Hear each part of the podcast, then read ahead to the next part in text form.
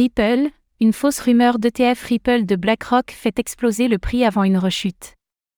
Alors que le cours du Ripple a explosé à la hausse lundi soir après une rumeur infondée quant à un ETF de BlackRock, le token a rapidement retrouvé son cours d'origine.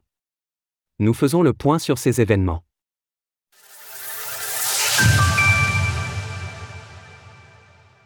Le cours du Ripple victime d'une rumeur d'ETF.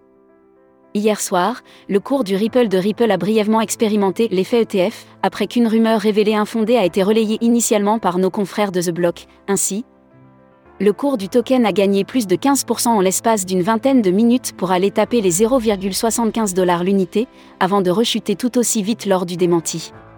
Désormais, le prix du Ripple est de 0,66 dollars environ, soit un niveau similaire à celui des 48 dernières heures.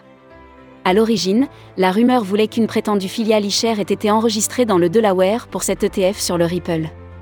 Notons d'ailleurs que l'enregistrement est, lui, bien réel, mais BlackRock a confirmé que cette manœuvre n'était pas de son ressort.